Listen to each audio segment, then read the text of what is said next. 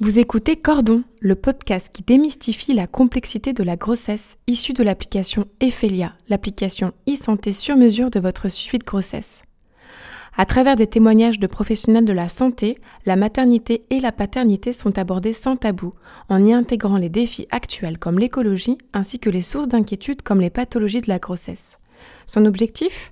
Vous rassurer toutes et tous grâce à des échanges d'experts et vous apporter, quelles que soient vos interrogations, les clés et réponses pour bien vivre cette incroyable aventure. Alors inspirez, expirez et écoutez Cordon. Positif, positif, positif. Je suis enceinte Allez, on y va, on y va, on y va, on y va, on y va, on y va Vous encore. avez pris combien de kilos depuis le début de la grossesse? Je voulais aussi vous parler du risque de déféquer au moment des poussées. Euh, c'est comme une gastro qui dure 9 mois. Il faut chercher une profession pour être proche des gens, pour les aider. Allez, on continue, on continue, on continue, on continue. C'est un garçon. Bonjour à tous et bienvenue dans un nouvel épisode de notre podcast Cordon. Sensibilisée et passionnée depuis son plus jeune âge par la nutrition, la botanique et la phytothérapie, il s'agit de Claire que nous recevons aujourd'hui. Bonjour Claire. Bonjour Juliette. Diététicienne spécialisée en micronutrition, formatrice en nutrition et micronutrition, conférencière et rédactrice depuis 2016, nous allons discuter ensemble de l'importance et intérêt de se pencher sur l'alimentation pendant la grossesse, mais pas que. Alors Claire, une première question. Pouvez-vous nous expliquer un peu plus en quoi consiste la nutrition fonctionnelle? Oui, bien sûr, la nutrition fonctionnelle permet euh, tout, simplement d'optimiser le bon fonctionnement de l'organisme, notamment lors d'une croissance, d'une grossesse, d'un allaitement ou bien d'une activité physique plus importante, mais aussi de trouver ou retrouver un équilibre général de bien-être. C'est notamment le cas pour les personnes qui souffrent de troubles digestifs, de troubles hormonaux, troubles du sommeil, de stress, de perte ou de prise de poids. Donc l'objectif vraiment de la nutrition fonctionnelle, c'est d'identifier les causes de ces déséquilibres, puis de les prendre en charge de façon personnalisée. Est-ce que la nutrition euh, fonctionnelle peut intervenir au moment de la grossesse? Parce qu'en fait, on peut se dire que cette période de grossesse est particulièrement propice à veiller un peu plus à ce qu'on met dans nos assiettes. C'est tout à fait ça, oui, effectivement. Donc, euh, on sait aujourd'hui que la- l'importance hein, de la bonne nutrition, aussi bien pour la mère que pour le fœtus, euh, les besoins énergétiques et nutritionnels augmentent durant cette période. Il est donc essentiel de prendre en charge euh, les patients, les patientes, euh, afin d'optimiser leurs apports, mais aussi de prévenir certaines complications comme le diabète, l'hypertension artérielle et d'autres complications. Est-ce que c'est est -ce une période aussi euh, importante euh, euh, pour veiller à son alimentation en périconception, donc avant de faire un enfant? Oui, en effet, j'accompagne euh, énormément de couples souhaitant, euh, ayant un désir euh, d'enfant, euh, donc notamment pour les accompagner euh, au sein même de leur fertilité. Donc qu'elle soit masculine ou féminine, euh, il, faut, il faut veiller à avoir une bonne alimentation. Quel genre de conseils vous pouvez leur donner à ces couples? Alors bah, notamment faire attention à leur hygiène de vie, mais aussi adapter leur alimentation en veillant à avoir des apports intéressants en iode et notamment en vitamine B9 pour la femme. Et euh, on comprend que en fait la nutrition intervient un peu à toutes les étapes euh, d'un projet de bébé et de grossesse, également aussi en postpartum, donc une fois que la femme a accouché et au moment de l'allaitement. Oui, tout à fait. Donc pour, euh, notamment l'allaitement, on peut, on peut avoir un accompagnement nutritionnel afin de tout bêtement favoriser l'allaitement, mais aussi pour prévenir certains désagréments de l'allaitement, comme par exemple l'anémie ou le baby blues. Et ça, c'est des choses qu'on peut rectifier de manière euh, avec la diététique. Oui, tout à fait, on peut les prévenir ou les prendre en charge. Est-ce que vous avez quelques exemples concrets ou euh, quelques exemples de consultations que vous auriez fait avec une femme qui allaite Oui, beaucoup de femmes qui allaitent euh, viennent me voir euh, euh, justement très fatiguées, donc d'une part par le manque de sommeil lié au, aux nuits un peu aux nuits courtes un peu compliquées du bébé, mais aussi par le fait que voilà elles allaitent, donc les besoins nutritionnels sont plus importants, ça demande plus d'énergie, mais aussi beaucoup plus de, de fer.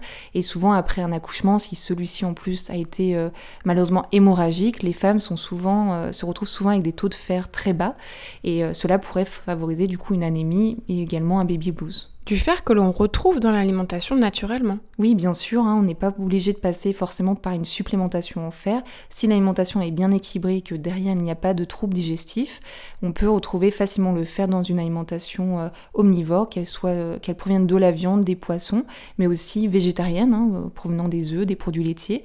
Et on retrouvera également du fer dans certains végétaux comme les légumes secs, notamment les lentilles et les légumes verts. Et une fois que ce bébé est là, pour ce bébé qui va commencer à diversifier son alimentation à partir de 6 mois, vous intervenez également oui, bien sûr, donc même dès la naissance en fait, hein, pour euh, optimiser euh, tout bêtement la croissance euh, du bébé, mais aussi sa bonne santé, donc notamment dans le cadre d'une diversification alimentaire, qu'elle soit à nouveau omnivore, végétarienne ou végétalienne, je les accompagne afin d'avoir une alimentation le plus équilibrée possible, en parallèle d'un allaitement. Cela permet également de prévenir certaines complications, notamment les troubles digestifs.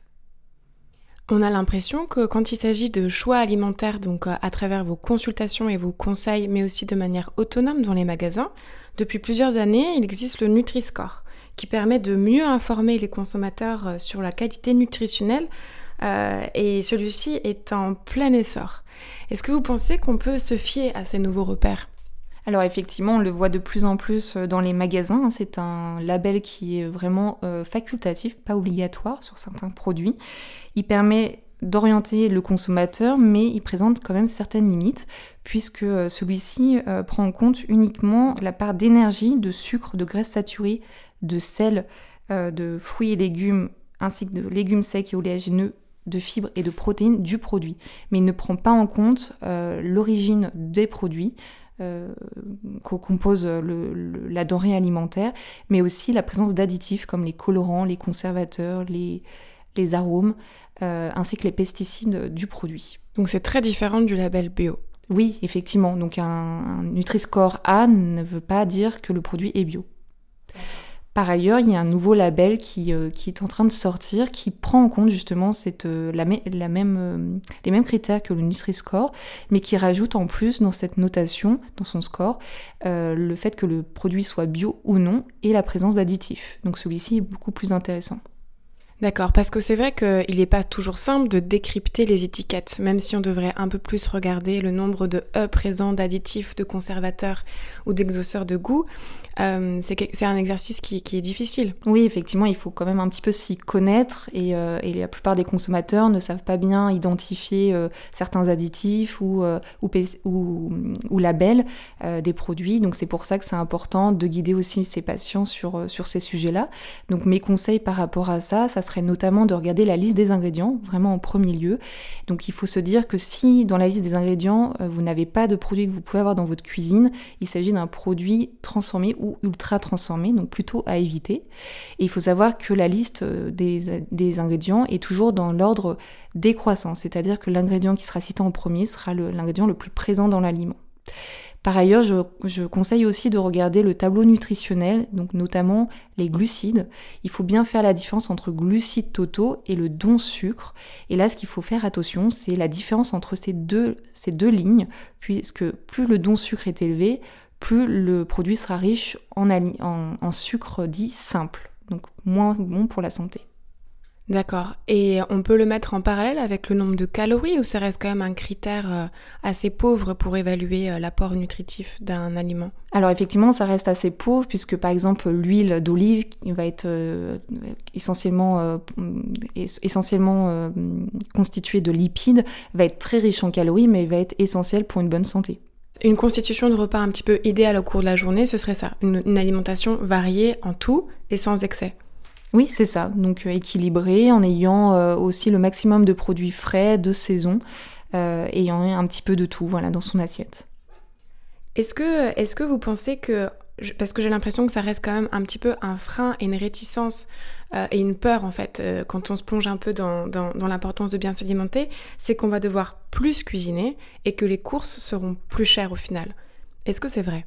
Alors ça demande effectivement une organisation au début puisque bah, la première, euh, les premiers conseils que je donne à mes patients quand je fais découvrir euh, euh, des nouveaux produits ou je réadapte, rééquilibre leur alimentation, c'est la première étape la plus importante, c'est les courses. Donc déjà je, je, leur indique comment faire les courses et puis à la maison après effectivement comment cuisiner ces aliments. C'est pas toujours si simple, mais le conseil que je donne c'est pas forcément partir sur une cuisine très raffinée, simplement cuisiner avec des produits bruts, très simples. Et donc si on achète plus de brut, logiquement, on n'a pas besoin de dépenser énormément dans notre caddie. Ça, c'est quelque chose qui est important à savoir, je pense.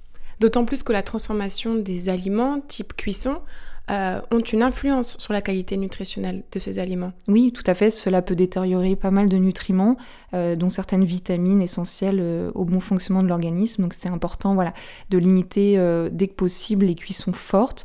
On peut avoir des cuissons, mais plutôt douces, donc par exemple la vapeur, à l'eau éventuellement, et puis alterner entre le cru et le cuit, puisqu'on va avoir certaines vitamines, comme la vitamine B9, essentielle à la fertilité et puis à la grossesse, qui pourra être détruite lors de la cuisson. Important de le savoir. Oui. Claire, dans une phase actuelle un petit peu de transition énergétique et écologique, est-ce que vous pensez au final que d'ici quelques années, nos habitudes alimentaires vont profondément changer et est-ce qu'il le faudrait? Elles ont déjà beaucoup changé, parce que c'est vrai que je reçois beaucoup euh, de patients en cabinet qui souhaitent euh, limiter, voire euh, éviter complètement la viande, même le, et le, poisson. et même à côté de ça, j'ai beaucoup de personnes qui souhaitent éviter tout ce qui est d'origine animale, donc les sous-produits, les œufs, les produits laitiers. donc ça, c'est plutôt pour des questions souvent éthiques, hein, éthiques et puis environnementales. Euh, par ailleurs, je reçois aussi beaucoup de personnes euh, qui souhaitent euh, être plutôt sur le modèle flexitarien. Donc flexitarien, c'est quoi? C'est garder finalement de tout, mais en moindre quantité, mais en meilleure qualité. Donc finalement, je pense que c'est ça la meilleure, le, meilleur, la meilleure concession un compromis, en le fait. Compromis, le meilleur compromis pour avoir une alimentation durable dans le temps. J'ai envie de vous poser une dernière question que je pose à, tous les invités et qui est une question un peu euh, surprise. Je m'en excuse par avance. Le podcast s'appelle Cordon. Qu'est-ce que vous évoque ce mot? Cordon, bah ça, ça, signifie la vie pour moi. Et puis le, justement le passage euh, des nutriments euh, de la maman au bébé, donc la, nourriture du bébé, donc la, la vie. Merci Claire. Avec plaisir. Et merci à vous de nous avoir écoutés. Ce podcast vous a plu? Alors retrouvez-nous aussi sur l'application Ephelia, la première application de télémédecine dédiée à l'optimisation du suivi médical des femmes enceintes et des nouveau-nés, délivrant des recommandations par des professionnels de santé, à télécharger depuis votre Play ou Apple Store afin de vivre une grossesse sereine et en sécurité. A très vite et prenez soin de vous.